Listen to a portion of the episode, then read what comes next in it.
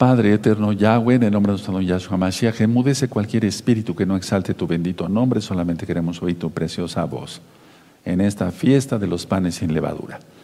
Toda Gabaya nuestro Mashiach, Omen Beomen. Ahora sí pueden tomar asiento su servidor, doctor Javier Palacios Celorio, Roy, pastor de la Queilagos, soy paz en Tehuacán, Puebla, México. En este momento están apareciendo en su pantalla los sitios en internet que puede usted consultar. Hay videos, audios, apuntes, libros en varios idiomas y todo el material es gratuito. El lema en esta congregación es nunca jamás hacer negocio con la palabra del Todopoderoso. Recibimos de gracia, damos de gracia. Bendito es el abacados. Omen, omen. Bueno, abran su Biblia por favor en el Salmo 114, nos vamos a gozar. Vamos a gozarnos con el Salmo 114, por favor, vamos para allá. ¿Estás contento? ¿Están contentos? Aleluya, gloria al Eterno. Salmo 114 lo vamos a estar leyendo todos estos días que estamos de fiesta. Dice así la palabra del Todopoderoso. Cuando salió Israel de Egipto, la casa de Jacob del pueblo extranjero, Judá vino a ser su Mishkan a Israel su señorío. El mar lo vio, o sea, vio a Yahweh, ¿se acuerdan? y huyó, el jardín se volvió atrás, los montes saltaron como carneros, los collados como corderitos. ¿Qué tuviste, oh mar, que huiste? ¿Y tú, oh jardín, que te volviste atrás? Oh montes, ¿por qué saltasteis como carneros y vosotros collados como corderitos? A la presencia de Yahweh tiembla la tierra, a la presencia del Elohim de Jacob, el cual cambió la peña en estanque de aguas y en fuente de aguas la roca. Amén. ¿Y quién es la roca? Yahshua HaMashiach. El que edifica su casa sobre la roca no cae. Bueno, vamos a ver este tema. Yo le titulé La mayor proyección psicológica. La mayor proyección psicológica.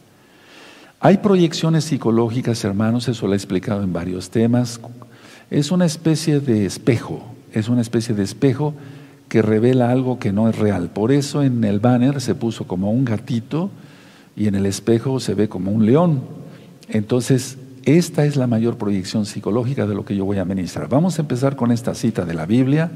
Vamos a Juan, Johanán, por favor, en el capítulo 10. Vamos a partir de ahí para entender cuál es la mayor proyección psicológica que durante todos los tiempos, de hace dos mil años para acá, ha tenido la humanidad, o al menos la mayoría de la humanidad. Juan 10, verso 18. Los espero unos segundos y sigue ardiendo el incienso hermosamente para el eterno Yahweh. Para ti es abacados, para nadie más. Juan 10, verso 18 dice, Nadie me quita la vida, sino que yo de mí mismo la pongo. Tengo poder para ponerla y tengo poder para volverla a tomar. Este mandamiento recibí de mi Abba. Entonces, nadie mató a Yahshua. Vamos a empezar por ahí. Ahora, vamos a ir a Lucas 24, y vamos a leer, pues no todo el, pero sí prácticamente todo el capítulo. A ver, ya vimos que Yahshua resucitó en Shabbat. De, hecho, hay un video que dura ocho minutos, tú puedes buscarlo en este mismo canal Shalom 132. ¿Cuándo resucitó el Mesías? ¿Cuándo resucitó Yahshua? Y ahí lo explico. Bueno, entonces, en ese contexto nosotros vamos a entender claramente la administración del día de hoy. Miren, cuando se pone el sol para Yahweh, ya es el otro día. Es decir, el espíritu del antimashiach, del anticristo, como tú lo conociste, siempre ha operado, porque Juan dice que hay muchos antimashiach, que no será ahora. Entonces, el tiempo, dice en el profeta Daniel, que él cambia los tiempos. Pues va a venir a cambiar los tiempos aún más, pero eh, cambió el tiempo en cuanto que la, de una tarde y una mañana es un día. De tarde a tarde, entonces. La idea es que el diablo cambió de 12 a 12.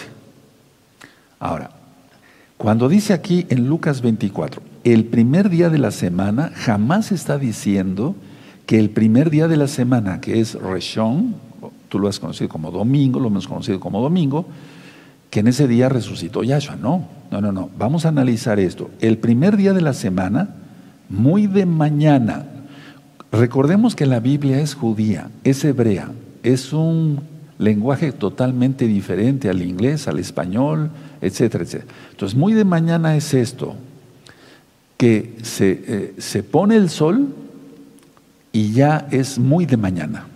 No sé si me di a entender. Por eso explicaba yo ayer que en el libro de Génesis dice, y Elohim hizo esto, y fue la tarde y la mañana un día. ¿Sí? Entonces, a ver, vamos a leerlo. 24 de Lucas, el primer día de la semana, muy de mañana, vinieron al sepulcro trayendo las especies aromáticas que habían preparado y algunas otras mujeres con ellas. Y hallaron removida la piedra del sepulcro. ¿Por qué?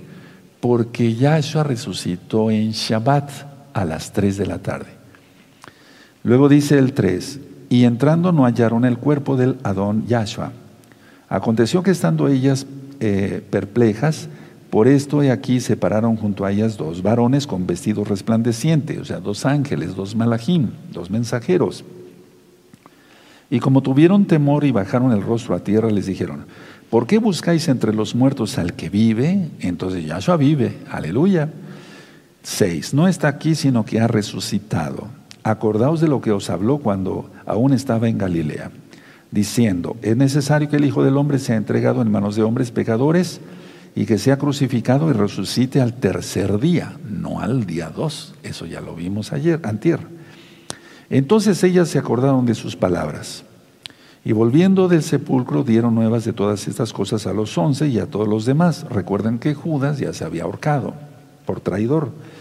Diez. Eran Miriam Magdala y Juana y Miriam, madre de Jacobo, y las demás con ellas quienes dijeron estas cosas a los apóstoles. Verso 11. Mas a ellos les parecían locura las palabras de ellas y no las creían. Pero levantándose Pedro corrió al sepulcro y cuando miró dentro, dentro vio los lienzos solos y se fue a casa maravillándose de lo que había sucedido. Y aquí dos de ellos iban eh, el mismo día a una aldea. ¿Cuál día? ¿Cuál, ¿Cuál mismo día? Este día. A eso se refiere. Ahora no se está refiriendo que haya sido martes, no, eso ya lo vimos en otros temas. Dice, aquí dos de ellos iban el mismo día. Por eso este, este día de esta fiesta es tan importante, hermanos. Dice así, y aquí dos de ellos iban al mismo, eh, el mismo día a una aldea llamada Emaús, que estaba a 60 estadios de Jerusalén, e iban hablando entre sí todas aquellas cosas que habían acontecido. Y sucedió que mientras hablaban y discutían entre sí, Yahshua mismo se acercó y caminaba con ellos. Verso 16. Mas los ojos de ellos estaban velados para que no le conociesen. El Eterno sabe lo que hace. 17. Y les dijo, ¿qué pláticas son estas que tenéis entre vosotros mientras camináis y por qué estáis tristes? Respondiendo uno de ellos que se llamaba Cleofas, le dijo, ¿Eres tú el único forastero en Jerusalén que no ha, sabido las cosas que en ella han acontecido en estos días? Verso 19, entonces él les dijo, ¿qué cosas? Y ellos le dijeron, de Yahshua Nazareno, que fue varón, profeta, poderoso en obra y en palabra delante de Elohim y de todo el pueblo. Y cómo lo entregaron a los principales Juanín y nuestros gobernantes a sentencia de muerte y le crucificaron. Pero nosotros esperábamos que él era el que había de redimir a Israel y ahora además de todo esto, hoy es ya el tercer día que esto ha acontecido. Dice así, también nos ha asombrado unas mujeres dentro de nosotros, la que antes del día fueron al sepulcro, y como no, lo como no, perdón, no hallaron su cuerpo, vinieron diciendo que también habían visto visión de ángeles, quienes dijeron que él vive. Y fueron algunos de los nuestros al sepulcro y hallaron así como las mujeres habían dicho, pero a él no lo vieron. No le vieron. Entonces él les dijo, oh insensatos y tardos de corazón para creer todo lo que los profetas han dicho. ¿No era necesario que el Mashiach padeciera estas cosas y que entrara en su gloria, en su esplendor?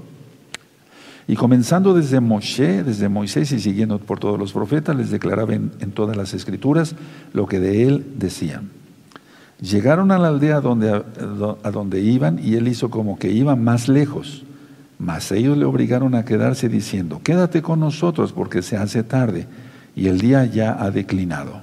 Entonces pues, pues entró, perdón, entró pues a quedarse con ellos. Verso 30, atención, y aconteció que estando sentado con ellos a la mesa, tomó el pan. ¿Cuál pan? Pan sin levadura Porque en muchas películas eh, hollywoodescas ponen pan con levadura, pues ¿cómo? No. Tomó el pan y lo bendijo, lo partió y les dio.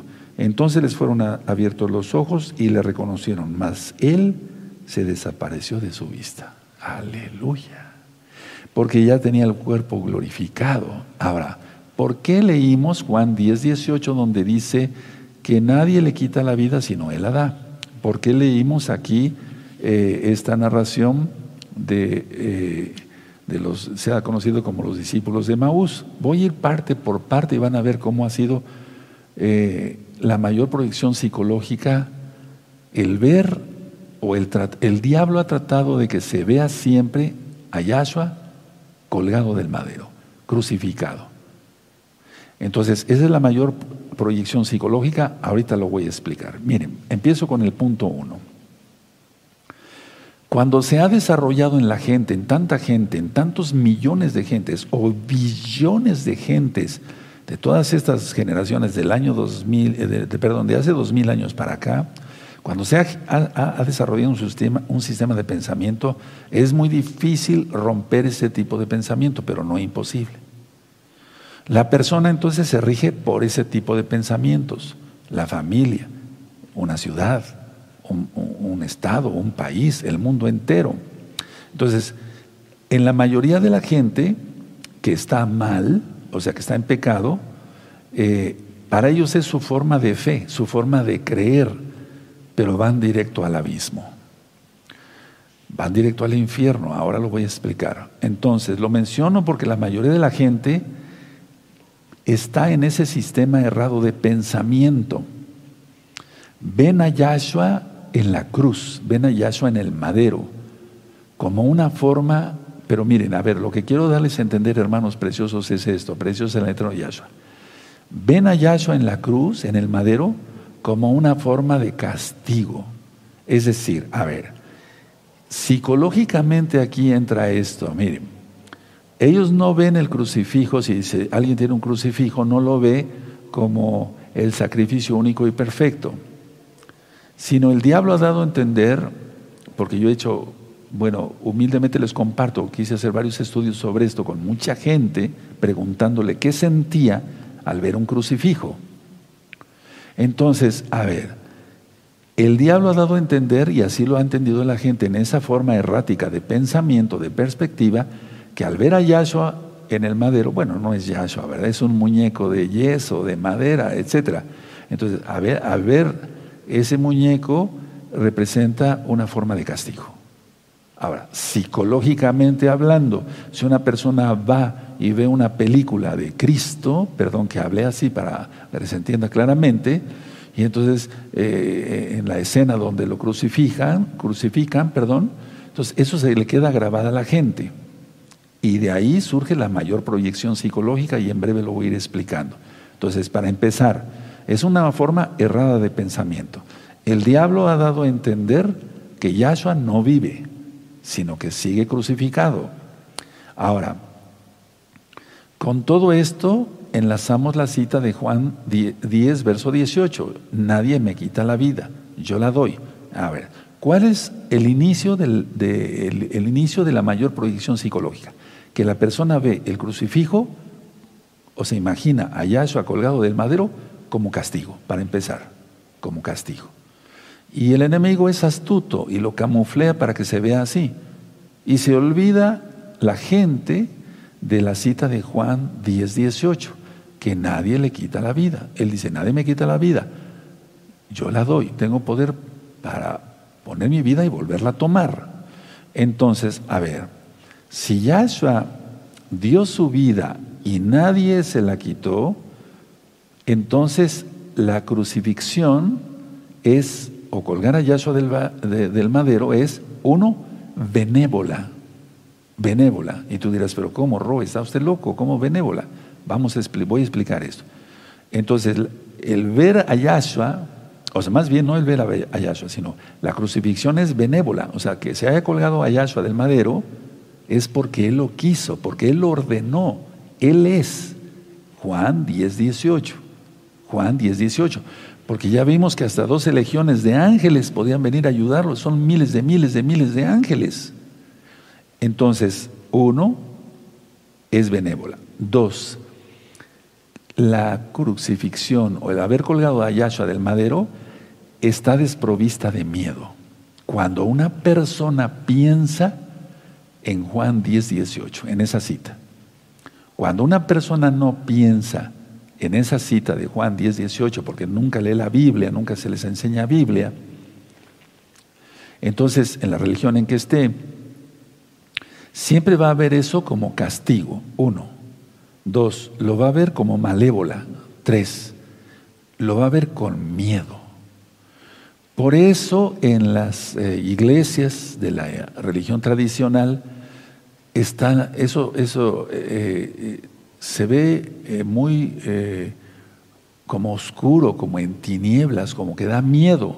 Tú pregúntale a tus niños o pregúntate a ti mismo, ¿qué sentías cuando tú entrabas a una iglesia lo voy a decir tal cual, católica, romana, apostólica, y, veías eso. ¿Sentías paz? No, claro que no. Ahí ya estaba actuando la, mayor proyección psicológica y, lo voy a ir explicando, hermanos. Porque la crucifixión, el sacrificio único y perfecto de Yahshua, fue benévolo. Porque Él lo quiso, porque Él lo ordenó, porque no había otra forma de pagar esa deuda que era impagable, ya lo expliqué ayer. Y entonces, como es benévola, está desprovista de miedo. Ahora, la gente como es temerosa, perciben el miedo al ver un crucifijo. Nosotros para empezar no tenemos nada de eso, porque dice en la Biblia, en Éxodo 20, no nos haremos, no te harás imagen de nada. Bueno, entonces, a ver, la crucifixión el colgar a Yahshua del madero, en lugar de dar miedo, es la forma de liberarse del miedo. Ahorita voy a ir explicando, apenas vamos empezando, amados Sahim. Ahora, ¿por qué? ¿Por qué es la manera de liberarse del miedo? Porque ella conduce a la resurrección. Si Yahshua no hubiera muerto, no hubiera resucitado.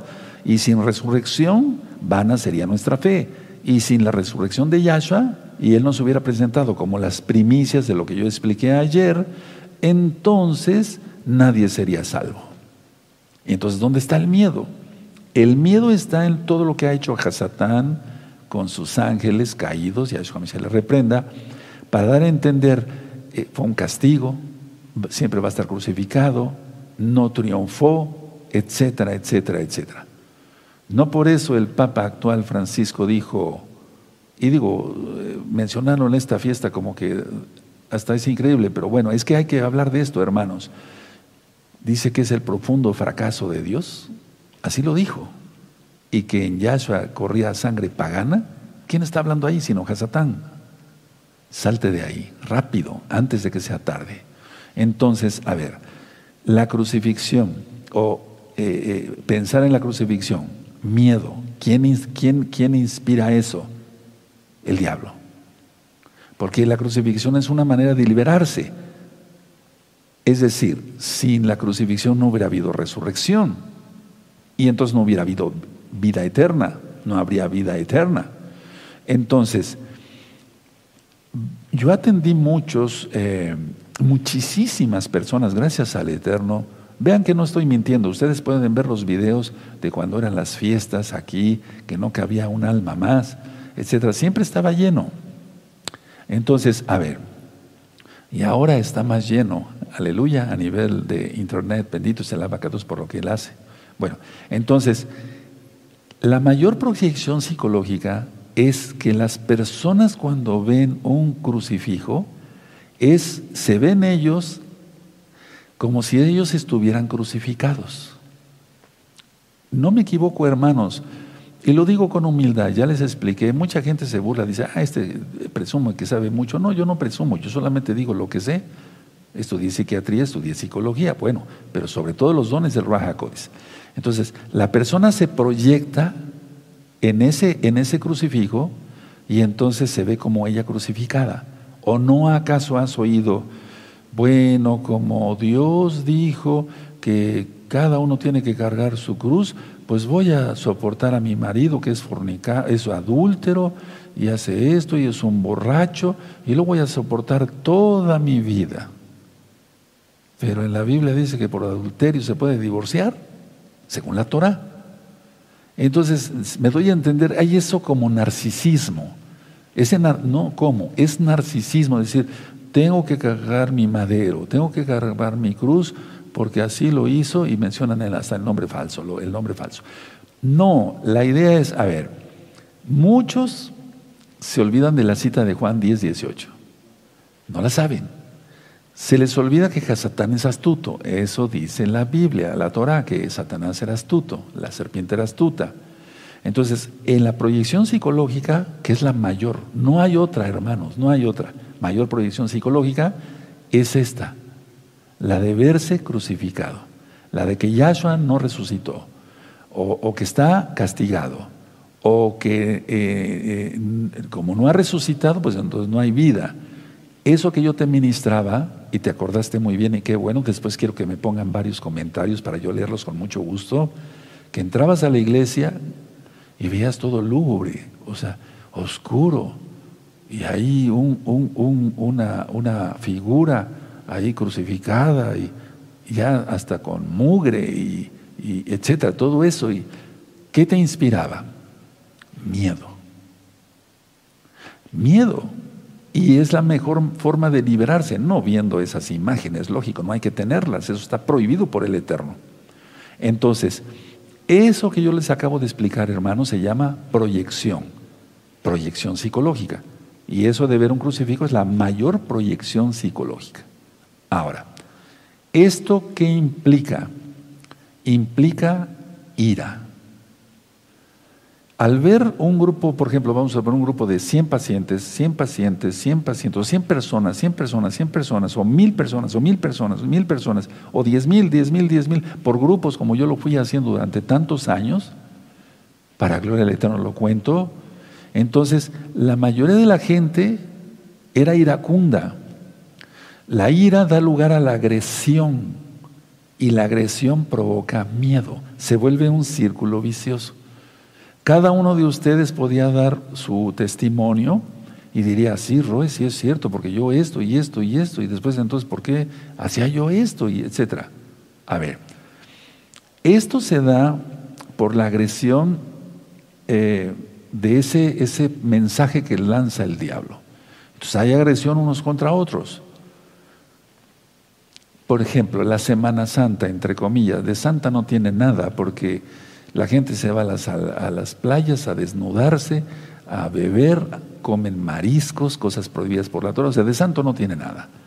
A las, las discotecas, a pesar de cómo esté la pandemia, van a estar a reventar todos borrachos, drogándose, teniendo relaciones sexuales prohibidas. O sea, ¿me doy a entender? Claramente, ¿verdad, hermanos? Entonces, a ver, en ese ataque, a ver, una familia va y carga el ídolo, ¿no? En estos días eh, próximos. Ok. Y después de eso, llega y el esposo se va de borracho, se, o se va con la otra, o se pelea con la mujer, se pegan a gritos, la otra le avienta los trastes, es decir, los trastes, eh, los platos y los vasos, etcétera, hasta romperle la cabeza. Yo vi cosas así, tuve que suturar a mucha gente, ponerle puntos de sutura aquí, etcétera. Entonces, esa agresión es destruirse en el, es en el alma y también en el cuerpo. Ahora, mucha atención lo que voy a explicar. Yahshua fue perseguido fue muy acosado por los fariseos, por los saduceos, etc. Entonces, fue perseguido por conforme piensa el mundo, o sea, por la misma perspectiva, la misma manera de pensar del mundo, por esa manera de pensar eh, fue perseguido Yahshua. Ahora, les tengo una buena noticia. Miren, uno aprende y después uno enseña. Entonces uno enseña lo que aprende. Entonces aprendamos con buena perspectiva, amados hermanos, y vamos a dar buenos resultados para gloria del Eterno. Entonces, no enseñes cuando tú veas una crítica hacia tu persona, no enseñes que te persiguen a ti, sino estar persiguiendo a Yahshua. No enseñes que te persiguen a ti, hermano, por guardar la Torah. A ver, porque estuve viendo varios comentarios y quiero aprovechar para esto. Ro es mi primer pesa, que estoy muy contenta, decían algunas hermanas, o estoy muy contento, decían los hermanos. Mi familia no, mi familia eh, me dice de groserías, etcétera, etcétera. Bueno, no te están persiguiendo a ti, hermano, hermana, estar persiguiendo a Yahshua, porque la idea es de Hasatán. Es decir, no enseñes que te persiguen a ti, sino a Yahshua. A ver, en Hechos 9, vamos para allá, por favor, en Hechos capítulo 9, estaban, estaba, eh, eh, bendito seas, aquí en 9, en 9, en el 9 podemos decir, leer el verso 4. Bueno, entonces vemos aquí Hechos 9, verso 4. Y cayendo en tierra oyó una voz que le decía, Saulo, Saulo, ¿por qué me persigues? No dijo, no dijo, ¿por qué persigues a los primeros mesiánicos? No, dijo, ¿por qué me persigues? Esto va a complementar la idea para que entendamos bien cuál es la mayor proyección psicológica. Entonces dice, él dijo, ¿quién eres Adón? Y le dijo, yo soy Yahshua, a quien tú persigues. Está por segunda vez la palabra persigues, por si gustas subrayarla. Perfecto, a quien tú persigues. Dura cosa te es dar cosas contra el aguijón. Entonces, eso ya lo expliqué. Busca en el libro de los Hechos, capítulo 9, en este mismo canal Shalom 132. Te vas a gozar nada más en lo que explico yo ahí, para gloria del Eterno, estos dos versos. Te vas a gozar. Entonces, a ver, no te están persiguiendo a ti, hermano, hermana, porque hayas tomado tu primer pesa. No, están persiguiendo a Yahshua. ¿Y quién contra Yahshua? Entonces, ¿por qué me persigues? ¿Acaso estaba persiguiendo Pablo, Rab Shaul, a Yahshua directamente, no, pero sí a los creyentes. Y es que somos su cuerpo. Somos su cuerpo, somos cuerpo de Mashiach. Ahora, cuando se persigue a la Keila, pues lógico, se persigue a Yahshua. Se persigue a la Keila. La gente habla mal contra gozo y paz. Ok, ¿a quién se persigue? A Yahshua. Porque aquí, aquí, aquí se enseña a Yahshua. Se enseña Torah, se enseña santidad no se permite el pecado. Entonces no, no, no me persiguen a mí o a la Keilah, no, sino a Yahshua. Ahora se entiende por qué el altar, el altar es un altar kadosh, es un altar santo. De aquí está saliendo la Torah. Ahora, para muchos lugares, bendito es el abacados. Entonces, vamos a aprender esto. Si Yahshua no se airó, no se airó en su aprehensión siquiera por los soldados, y no se airó en su crucifixión, entonces nosotros, ¿cuál es la enseñanza? Que aunque tengamos cosas que pasar, como ya lo vimos ayer, antier, tribulaciones y demás, entonces no reaccionar con ira, porque eso es lo que hace una persona que tiene mal su proyección, su perspectiva, perdón. Entonces se proyecta, se proyecta. Entonces, nosotros, atención a lo que voy a decir, miren, a veces pasamos cosas tan pequeñas y entonces podemos reaccionar con ira. No, no hay que reaccionar con ira. Entonces, no es justificable lo injustificable. No, es no se justifica lo injustificable. Enseñemos lo que creemos, o sea, lo que estamos creyendo. Entonces, mucho cuidado, porque si no, entonces el testimonio, ¿dónde quedaría? ¿Cómo podrías tú creerme que yo guarde Torah si yo difamara a los demás todo el tiempo, ¿tú me creerías? ¿Este guardará Torah si todo el tiempo está hablando mal de los demás? ¿Cómo te creería yo a ti que eres un Kadosh si todo el tiempo estuvieras hablando mal de los demás? Recuerden lo que yo dije ayer, por los frutos los conoceréis, por los frutos los conoceréis. Ahora, la mayor proyección psicológica es esta, y todo se da por envidia. Las proyecciones psicológicas se dan por envidia, por eso eh, el banner del gatito que se está viendo en el espejo, pero él se ve como un león, porque él quisiera estar fuerte, eh, no sé, tener mucha fuerza física y demás, pero es un gatito. Aquí cerca de la congregación hay un perrito tan chiquitito, tan chiquito, que apenas si se ve. Y siempre que pasamos los hermanos, sale rápido.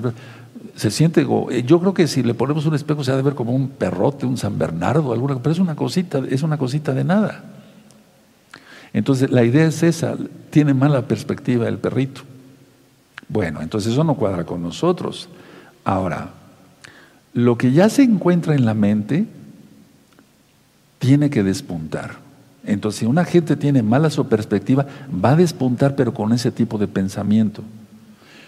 Que nosotros tengamos buena perspectiva, eso ya lo hablé cuando hablé del ego, del orgullo, etc. Hay un tema que le titulé Orgullo, véanlo, para que siempre despunten cosas buenas en nosotros. Entonces, es ahí cuando nosotros oímos solamente, perdón, la voz de Yahweh, quien es Yahshua, y entonces si oímos otras voces, eso debilita a cualquiera. Y mucha gente ha caído porque empieza a escuchar. Y el chisme es lo primero, la gente le gusta mucho chismear. Dice, la Torah no andará chismeando en tu pueblo. Ahora, escuchen muy bien. Donde hay un altar, aquí hay un altar. Ah, ah, claro, este tema lo tengo hecho desde hace dos años. Hay un altar, este altar lo hicimos de piedra, queríamos que fuera de piedra como marca la Torah.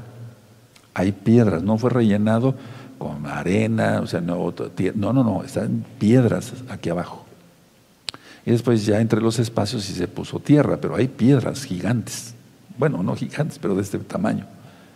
Es un altar donde se ministra Torah. Ahora, donde hay un altar, hay una keila.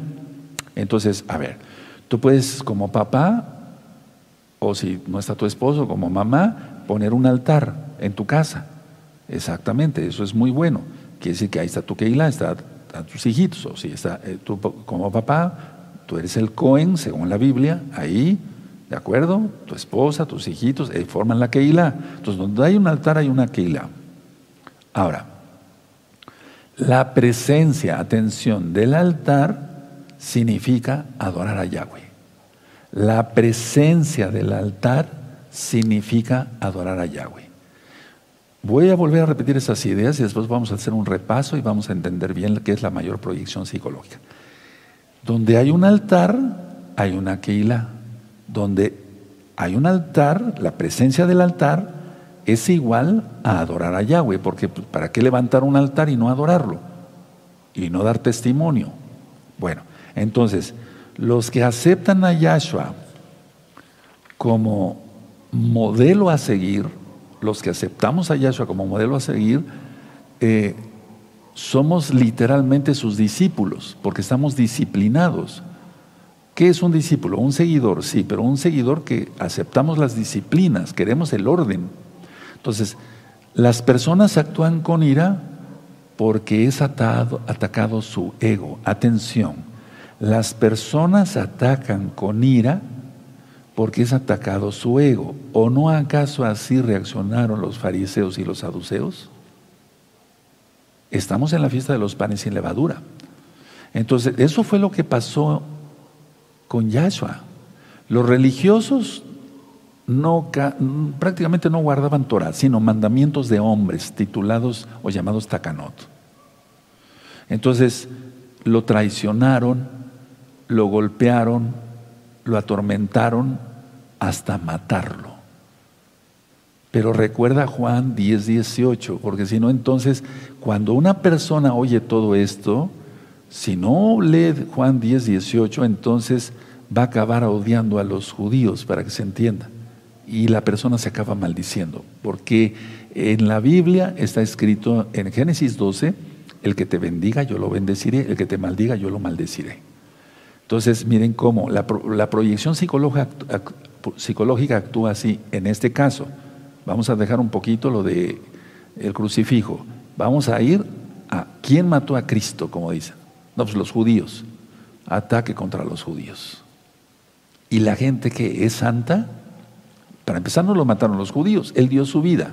Nunca se te olvide, hermano, hermana, ese verso. Nunca se nos olvide, amados. Nunca. Y entonces las Naciones Unidas y todos contra Israel. Ah, mataron a Cristo. Cuando la época del zar allá en Rusia, ellos mataron a Cristo, los judíos. Hay que expulsarlos. ¿Y quién sabe qué? Quemarles sus sinagogas. Y ellos mataron a Cristo. Por favor, eh, eh, ahí estaba actuando el diablo en esa proyección psicológica. Ahora, Todos los enemigos entre sí se unieron, yo lo explicaba en el tema de Pesaj, se unieron contra el Kadosh, el santo de Israel, Yahshua. Se unió, miren, en la historia hay cantidad de datos donde encontramos que Pilatos y Herodes no se llevaban, no se caían bien. En este caso, Pilatos perdón, y Herodes se unen. Anás y Caifás se unen. Saduceos y fariseos, que no se llevaban, se unen todos para atacar a Yahshua. ¿Por qué?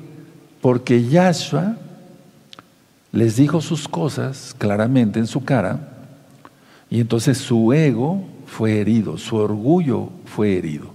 Entonces Yahshua, les dijo sus verdades y eso despertó su ira y su ataque loco, su ataque demente, llenos de sheidim, llenos de demonios. ¿Qué fue?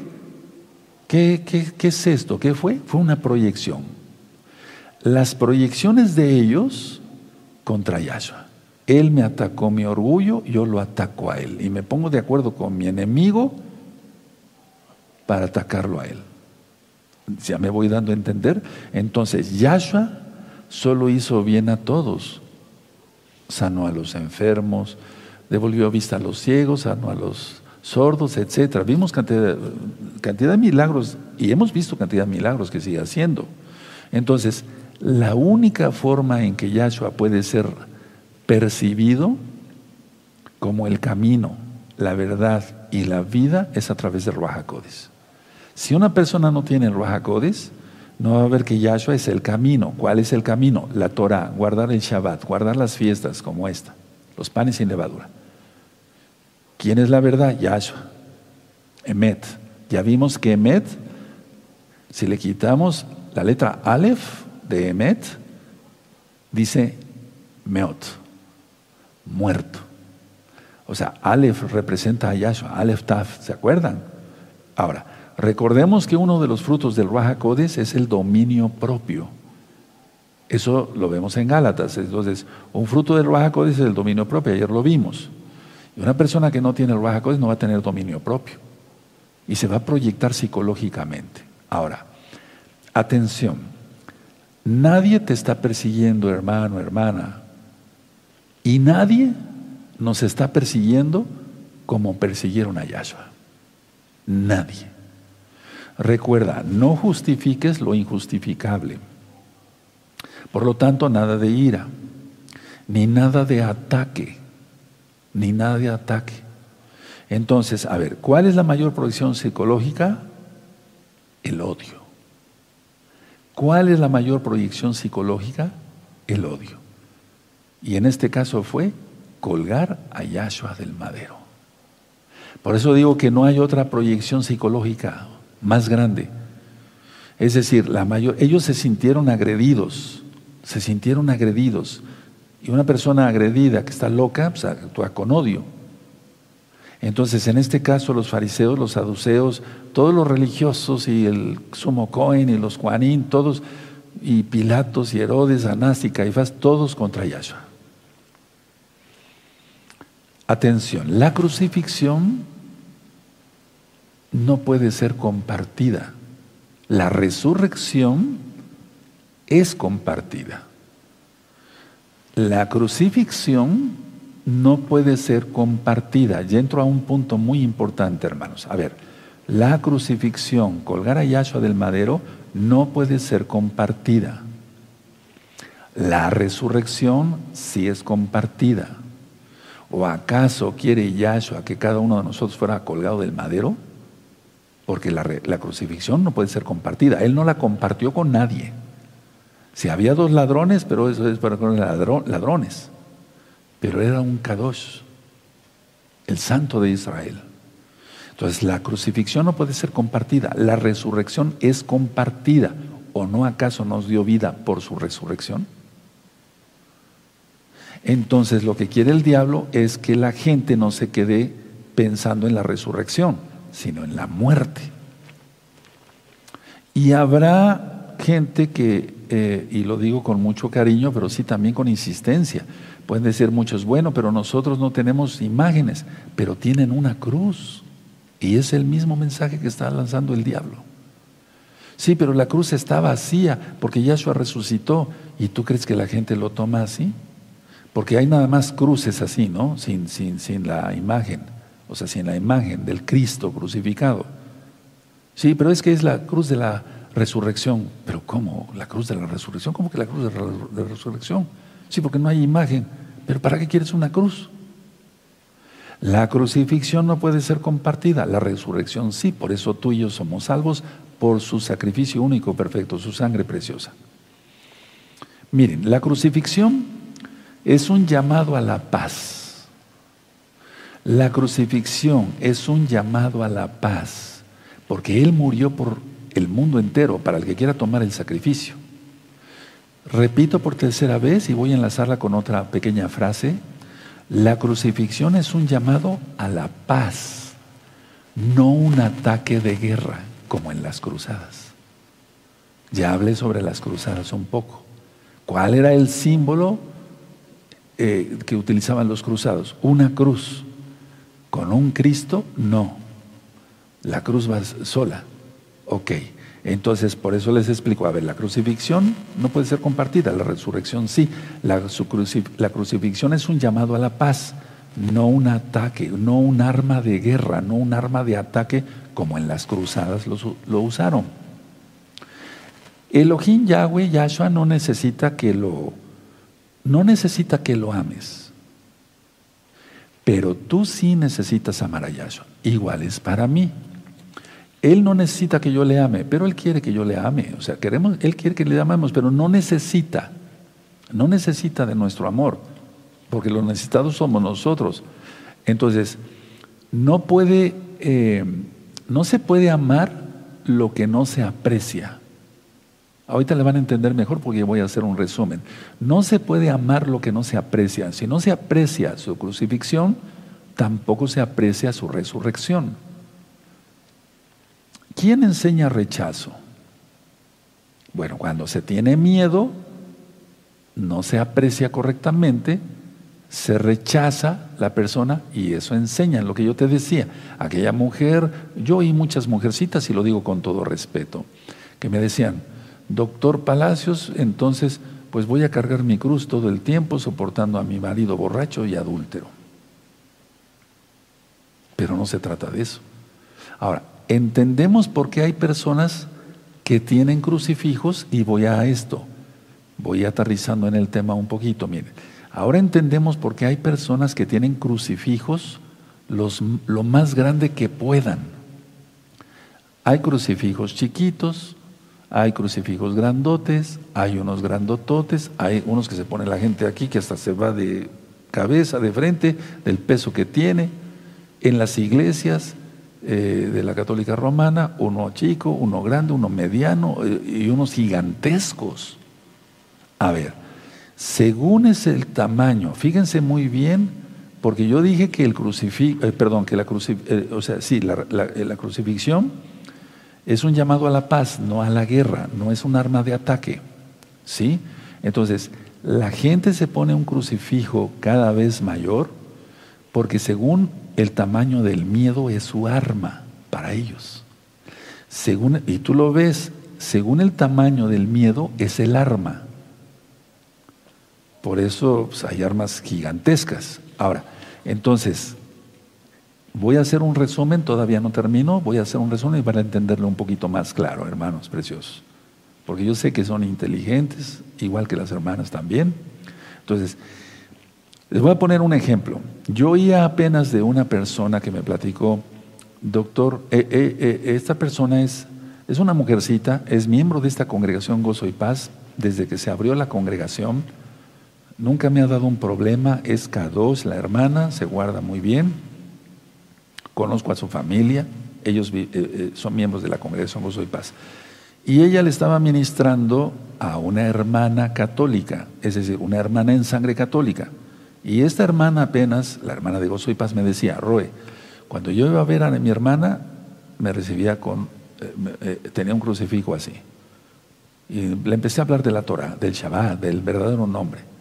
Sí, sí, ajá, sí, sí, ajá, sí, ya. Volvía yo a ir y ya tenía un crucifijo más grande. Volvía yo a ir y ya tenía un crucifijo más grande. Y fue por última vez y tenía un crucifijo muy grande, ya con un rosario de esos grandototes, que son unas bolas así, ¿verdad? Y entonces ahí fue cuando la hermana dijo, ya, no hay nada que hacer. Lógico, seguí orando junto con esta persona, esa hermana, perdón, por la salvación de esta, de, la salvación de esta alma, pero no sabemos si haya sido salva o no. Entonces, a ver, voy a hacer un resumen, pongan mucha atención y van a ver cómo le van a entender muy claro a todo lo que yo ministré el día de hoy. Todavía no termino. Entonces, a ver, para empezar, leímos Juan 10, 18. Nadie mató a Yahshua. Que nos quede bien claro en nuestra cabecita, hermanos, que nadie mató a Yahshua. Él dio su vida. Si Él no ha dado su vida, estaríamos todos destinados al infierno.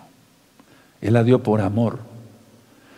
Leímos sobre los discípulos de Maús, vamos a llamarlo así para que se entienda, de Lucas 24.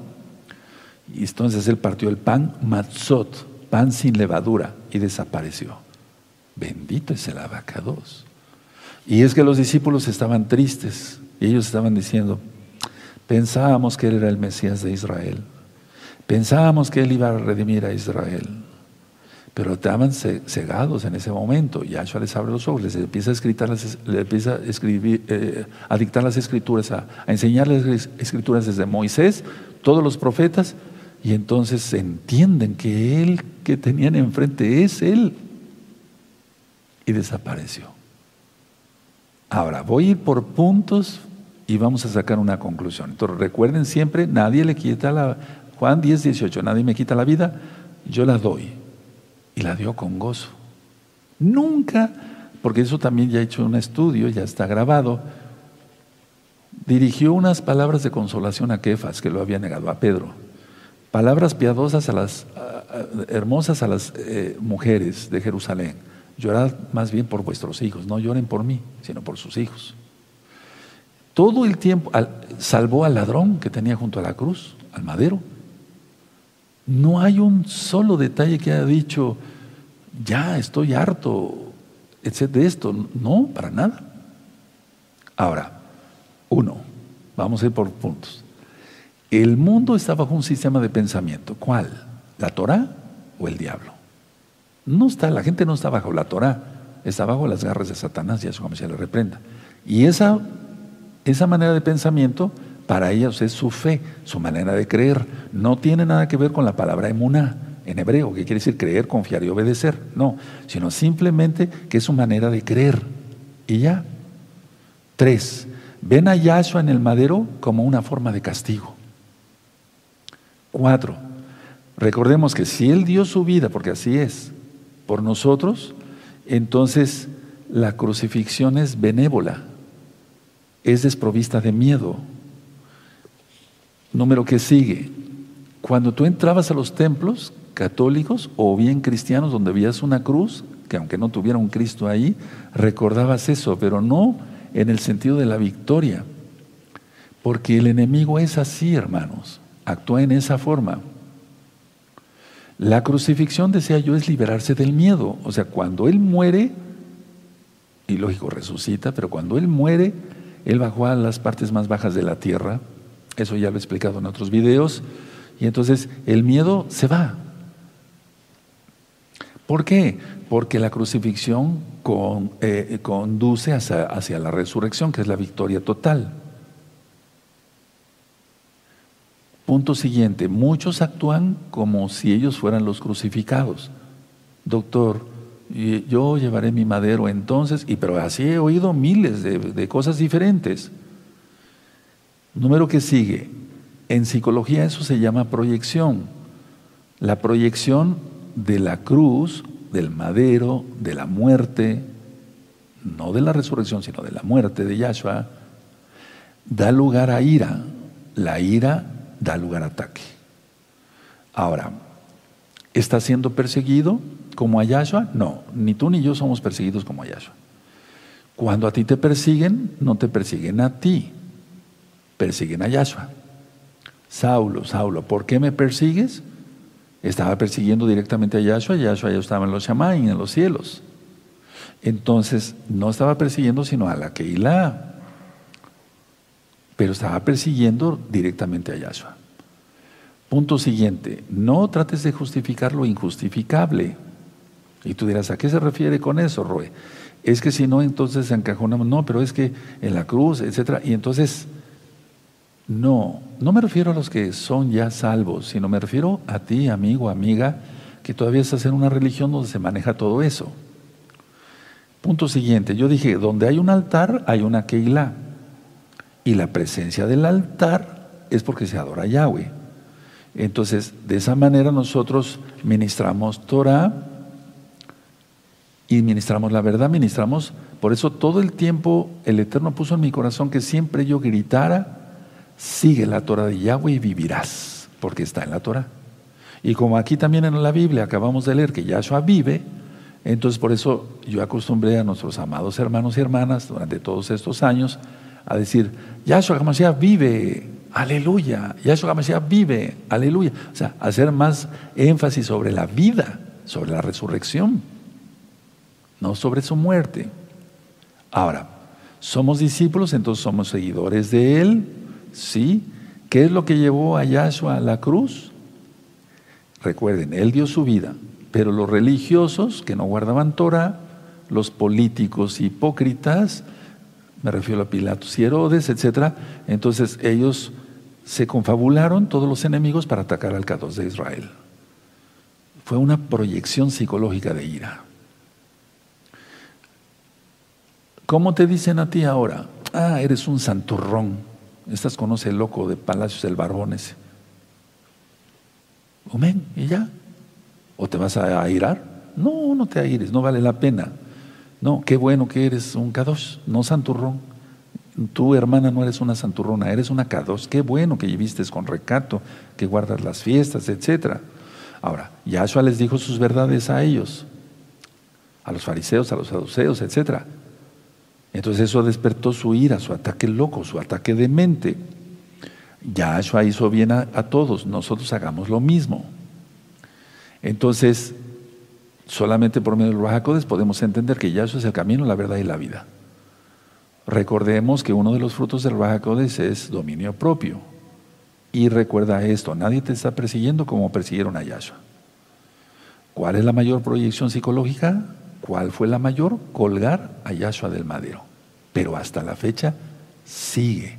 ¿Cómo? con los crucifijos que trae la gente, entre más grandes es mejor para ellos. Van en sus automóviles y en el espejo retrovisor está un crucifijo, ¿te das cuenta? Muerte, muerte, castigo. ¿Esa persona que lleva el crucifijo ahí en su automóvil es santo? ¿Guarda la Torah? Pues claro que no. No conoce, por eso su perspectiva no va más allá de su nariz, por eso tiene el crucifijo ahí. Él se proyecta sufrimiento. Apenas yo tomé un taxi para ir a ver a unos enfermos, no en las fiestas, lógico, antes. Y entonces el taxista pues traía cantidad de un crucifijo, un rosario, una imagen de no sé qué, una imagen. Yo iba así, casi que bueno, ¿y ahora qué? Y esta persona me iba diciendo, ¿verdad, doctor, que la vida está muy, muy dura? Sí, como ya le he hablado varias veces de la Torah, ya le he regalado discos. Cuando estuvo abierta la Keilah, lo invité yo no sé cuántas veces, ya no hacía yo ningún comentario. Sí, no, sí, no, así nada más. Y entonces, él, lógico, no lo estoy criticando, ni le estoy diciendo el nombre, no estoy haciendo la shonjara, porque no te estoy diciendo el nombre, simplemente diciendo que él tiene tres mujeres.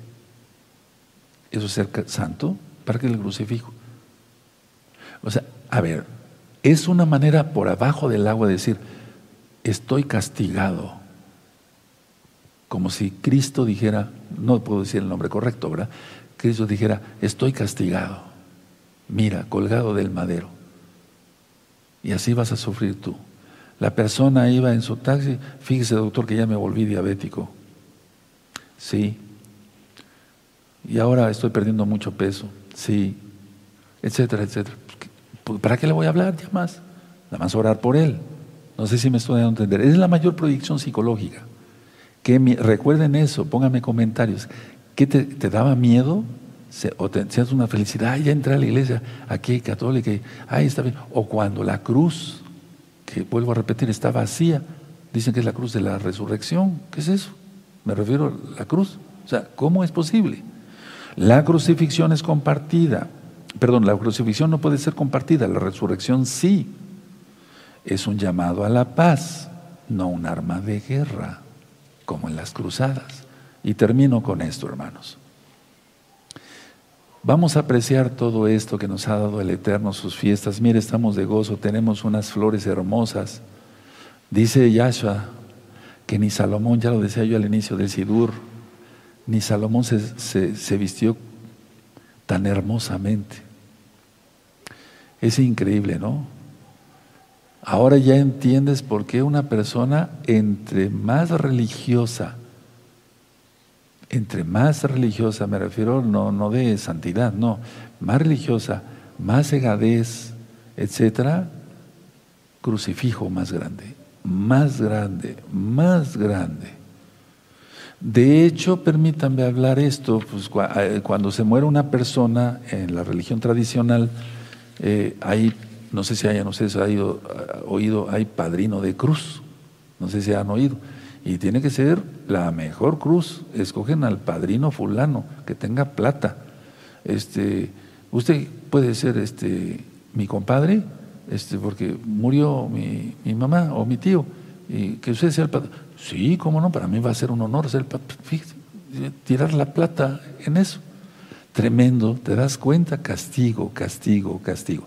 Si tuvieran dudas de este tema, escríbeme algún comentario y yo les eh, hago un repaso mañana o algo que les pueda eh, causar mejor impresión, ¿de acuerdo? Pero esa es la mayor proyección. Concluyo con esto nada más. Ver un crucifijo es trampa de Gazatán para decir, Él no está vivo, pero Yahshua vive y aplaudimos allá en casa, bendito es el abacados. Y Yahshua HaMashiach vive, Yahshua HaMashiach vive, Yahshua HaMashiach vive, bendito es el abacados. Me voy a poner de pie, hoy no es Shabbat, no vamos, eh, puedes comer tu pan, desde luego. Yo seguimos comiendo puro pan sin levadura. Recuerden, puro pan sin levadura. No vamos a bendecir a nuestros niños ni a nuestras niñas, siempre los bendecimos. Pero voy a hacer una oración, vamos a hacer una oración en agradecimiento a la vaca. Y recuerden, mañana, siete de la noche, vida o sombras de muerte. Padre eterno, Yahweh, en el nombre de su Yahshua, te damos toda Gabá, porque tú diste tu vida, nadie te la quitó por nosotros. Di así, tú diste tu vida por mí, siéntelo en tu corazón, por mí. Eso, eres valioso, hermano, hermana. No nos compró con precio de oro ni plata, eso está en la carta de Kefas, sino con precio de sangre, también lo dice Kefas, Pedro.